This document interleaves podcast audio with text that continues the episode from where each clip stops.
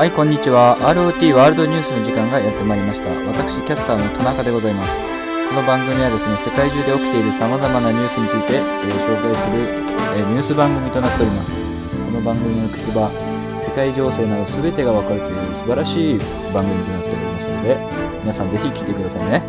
えー今回はですね、え前回、鬼滅の刃無限列車編の、えまあ、雑談会をゲストに、え大沢まりもちゃんを迎えて、話したんですけども、それの2回目の話です。まあ、2回目から、まあ、1回目はね、結構ふわっとした話が多かったんですけど、あの2回目からは、なんで鬼滅がこんなに、えーまあ、人気なのかっていう、まあ、全部後付けなんですけど、一応ね、あの他の、まあ、作品とかも、えー踏まえつつ考察してますので、ぜひお聞きください。あちなみにですね、その、言い忘れてた、言い忘れてたというか、まあ、わかるとは思いますけども、あの、これ、ズームで、あの、何ですか？録音してますので、まあ、そこら辺ちょっと聞きにくいところあったら、すいませんね。はい。では、お聞きください。まあ、その、その感じで続いてなんですけど、はい。まあ、僕はちょっと言いたい話なんですけど、はい。なんでね、きじゃあ、そもそもまあ、無限列車編に限らずですけど、はい。なんでこんな鬼滅が、はい。まあ、人気なのかという。はい。もともとはね、そんなヒットすると思われてなかったみたいな話もあるし、はい。で、あの、アニメ化されて、まあ、めちゃめちゃ跳ねたっていうのは、まあ、多分事実なんですけど、はい。鬼滅の人気、まあ、こんだけ、まあ、ほほぼ社会現象じゃないですか。はい。それで、はい。えっと、他の社会現象のやつとちょっと違うなって思うのが、はい。あの、やっぱ女性と子供の人気がはい。異様に多分高いんですよね。確かに。え、映画館はどうでした？な女性多いですか？あ、でも、あの、その時は男、性は結構、あそうそうですね。あの、公開されて、3回とも10月に公開されて、10月中に行っちゃったので、うん。結構もう序盤で、結構うん、老若男女。いる感じでしたね。私が行った時は。結構でかいとこでしょ？そうですね。はい。劇場も大きい。俺が印象的なのが、はい。その池袋の、えっと、なんだっけな、シネリーブル池袋ってちょっとちっちゃめのとこがあるんですけど、はい。ビルの一番上にあるみたいな。はい。でそこにあの全然違う用事で、その鬼滅の公開日に、公開日か次の日ぐらいに行ったら、はい。本当に夜の回なんだけど、はい。マジで女性しかいなくて、えー、そうなんですね。そうそうそう。えー、で、やっぱその前からその女性人気はい高いなってのはもちろんなんか知ってたんだけど、はい。女の子人気すごいんだと思って、はい。で、あの、はいなんで女の子と子供にこんなに人気かっていうと、はい。それはやっぱりそのさっきも言ったんですけど、はい。全全部説明するじゃないですか言葉で。はい。だからじゃないかなっていうのが僕の考察なんですけど、はい。まず言葉で全部説明するから、はい。まあ、子供は分かりやすいじゃん。はい。で、じゃあなんで女の子にあれかっていうと、はい。あのね、まあ、これはちょっとジェンダーのね、あれもあるかもしれないんですけど、はい。あのね、女の子はね、言葉で言わないと何にも分かんないんですよ。何にも分かんないはちょっと言い過ぎだけど、あの言葉で言わないとダメだなっていうのがはい。ちょっと思いまして、はい。で、えっと、はい。まあ、僕のバイト先に、はい。まあ、割と高齢の女性がいるんですけど、はい。で、その人は、まあ、あの、すごい、なんていうのかな、コンテンツとか結構、新しいやつを見てる人で、はい。で、鬼滅もすごい流行ってるから見に行ったみたいなこと言ってて、はい。で、その人は映画、本当映画だけしか見てないのね。ああ、そうなんですね。はいあ、。でもすごいなんか面白かったって言ってて、はい。で、なんかその言葉がすごいストレートに入ってくるから、はい。多分こんだけ人気なのよみたいなこと言ってて、はい。で、まさにはいね、やっぱ、はい女性ははい。言葉で言わないと分かんないなってそれ思いまして、はい。あの、ここからちょっと、あの、なんですか、リズムでいくんですけど、はい。あの、まずですね、えーちょうど10月後半ぐらいか忘れたけど、はい。あの、増村康造っていう昔の日本の映画監督がいて、はい。その人の初期の作品で、えっと、はい口づけっていう、まあ、これは結構面白い作品があるんですけど、はい。まあ、あの、簡単に言うと、男女の恋愛もので、はい。で、えっと、男側が女の子の世話をずっとしてるんですね。もうなんはいか、うんうんすごい親身になってずっと世話してて、うんはい。で、まあ、僕からしたら、男にその女の子女の子側に気があるのはもう、見ればわかるだろうみたいな感じなのね。はい。でも、その映画のなんか結構クライマックスで、まあ、はい有名なシーンがあるんですけど、その時に、えっと、なんかね、女の子がね、その好きって言わないと分かんないみたいなこと言うわけ。はい。そ れで、うんいやいやいやと。いや、うんこんだけよくしてくれる、そんな好きじゃないわけないじゃんと俺は思うんだけど、うんやっぱ女性ってその言葉にして言わないと分かんないんだなっていうのをちょっとまずその映画を見て思いまして、はい。で、他にもですよ、はい。あの、まあ、これは男性側の視点なんですけど、はい。あの、僕の好きなミスチルのはい。えー365日っていう曲があって、はい。えーこの曲のサビの歌詞が、えっ、と、はい。365日の言葉を持たぬラブレターっていうサビなんですね。で僕はそれを最初に聞いたときに、いやもうはいまさにそうだなと。めちゃめちゃ、まあ、僕はもちろんその、365日っていう曲はまあもう家庭持ってる話だから、はい。家庭とかまあ付き合ってるとかそういう話だから、その全然365日一緒に過ごすようなね、あの女性はもちろんいないですけど、めっちゃわかるなと思ったわけ。いはい。や、それは一緒にずっと365日過ごしてたら、いや、それ言葉を持たぬラブレターってめっちゃわかるなと思ったけど、はい。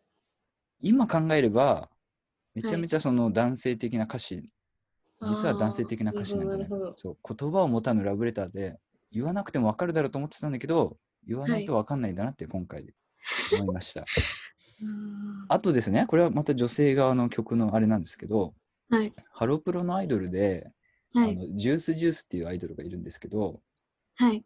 その曲で、えっと好きって言ってよっていう曲があるんですねはい。まあこれはいい曲なんで聴いてほしいんですけど はい。どういう歌詞かっていうとはい。えーっと、えー好きって言ったら、ありがとうじゃなく、えー好きって言って同じ温度でっていうあ歌詞なんですすけど、はい。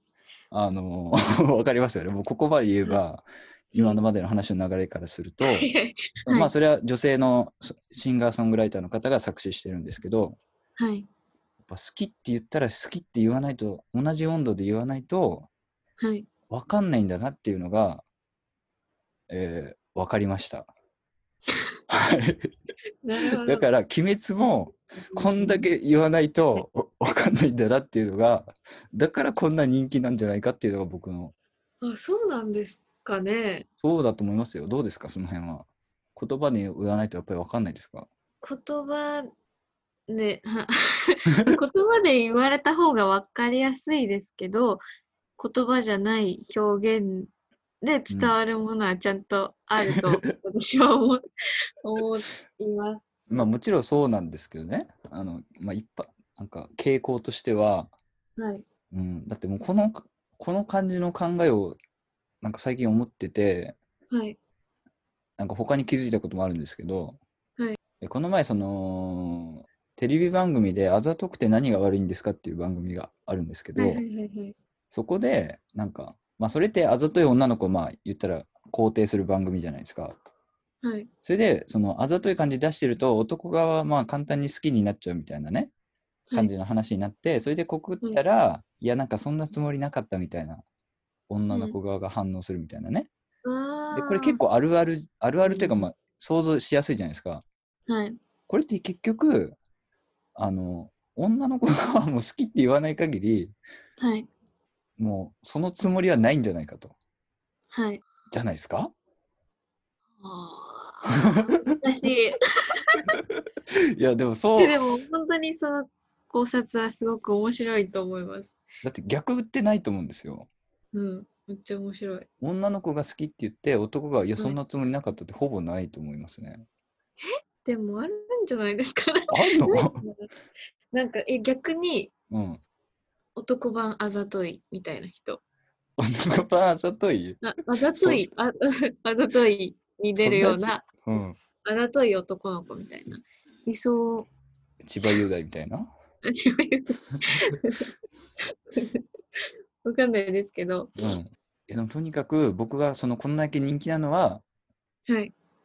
全部言葉で言ってるからだっていうのが考察ですね。どうですか？すごくわかる、わかります。あの、言葉で説明されてるし、すごくわかりやすいから、なんかう老若男女人気なのかなって私は思ってたんですけど、うん、そこからさらに女性と子供で人気が高いのはそういう理由だっていうところうんに行くのはすごい、私もなんかちょっと納得しちゃう。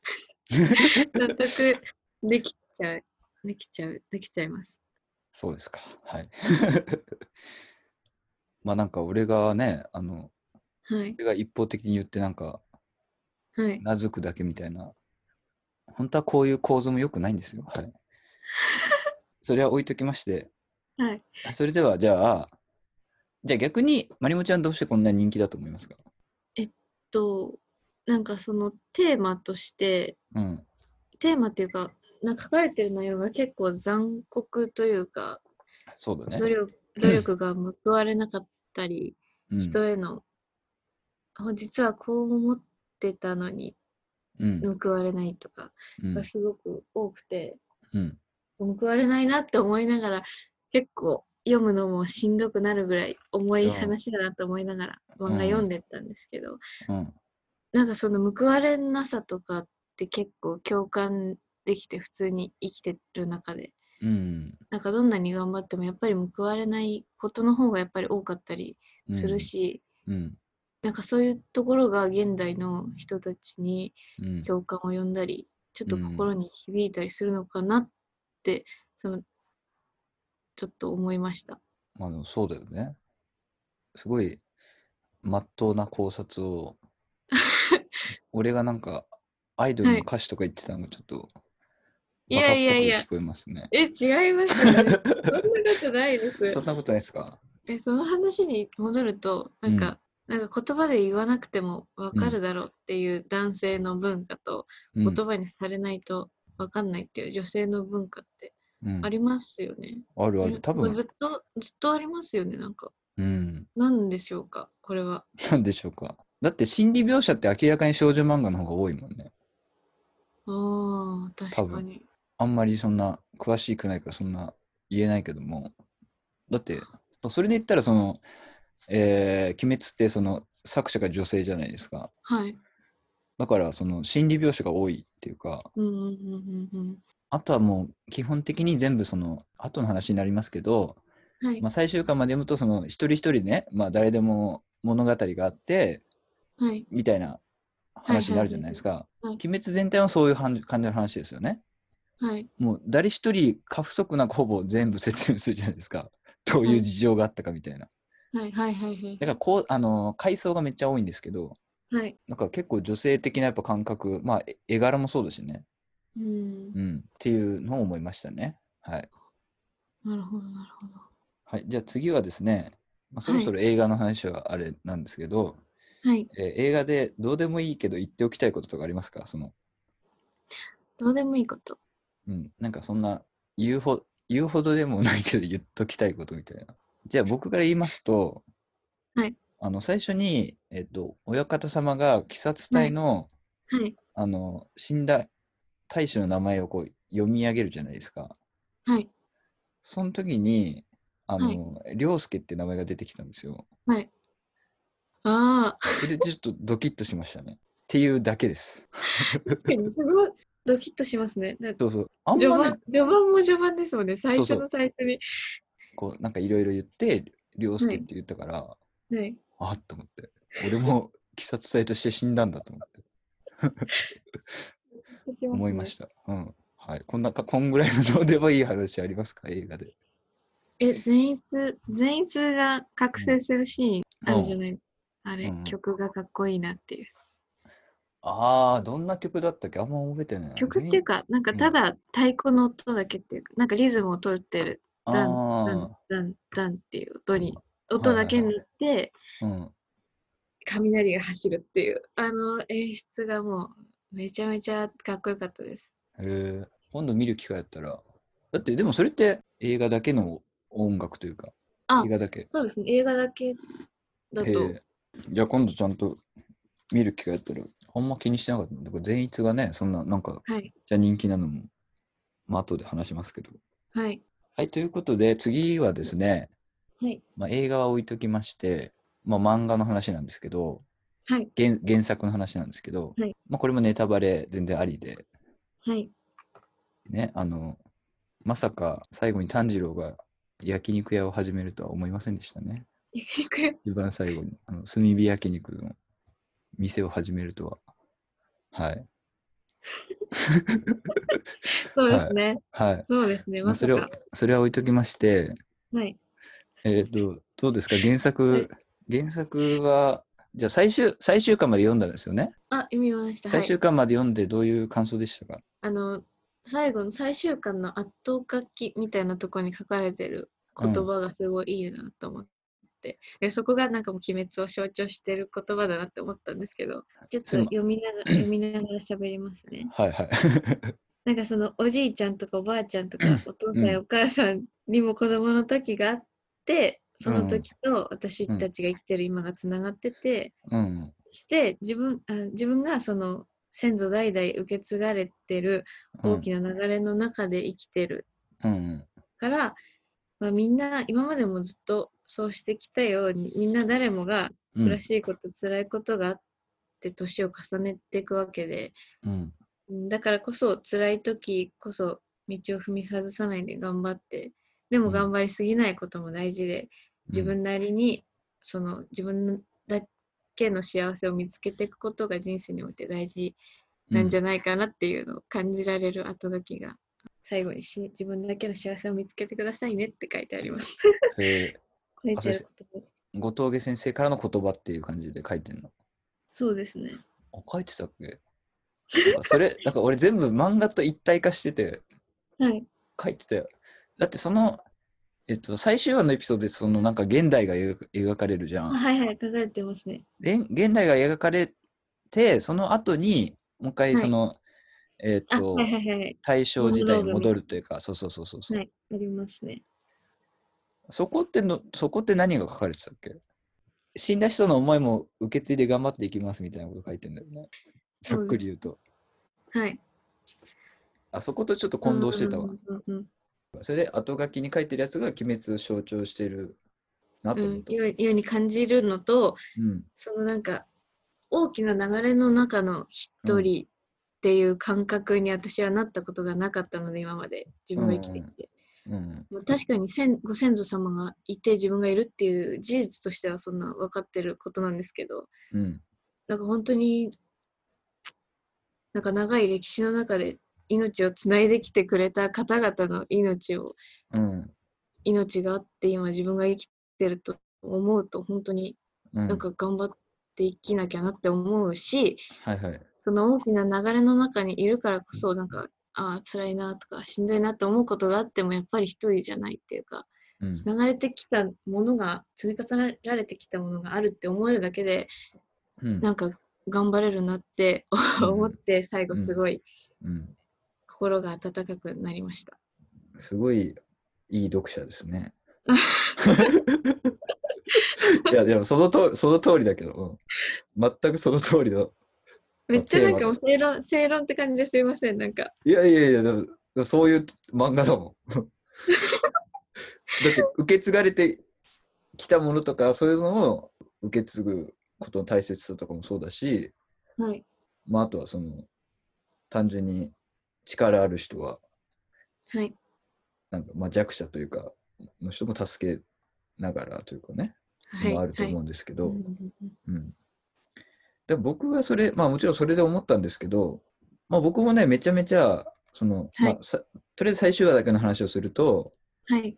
あの、まあ最終話はぶっちゃけファン向けというか、はい。まあ僕の個人の好みとしては、なんか、あれって結局因果関係とか全部、なんていうの、説明してるというか、はい。あのその、あのメンバーの、あのメンバーはあのメンバーで、その現代でも同じようにはい。絡んでるわけじゃん、大体は。はい。うん。はいはいだからそこはまあちょっと自分的にはちょっと窮屈に感じるから、はい。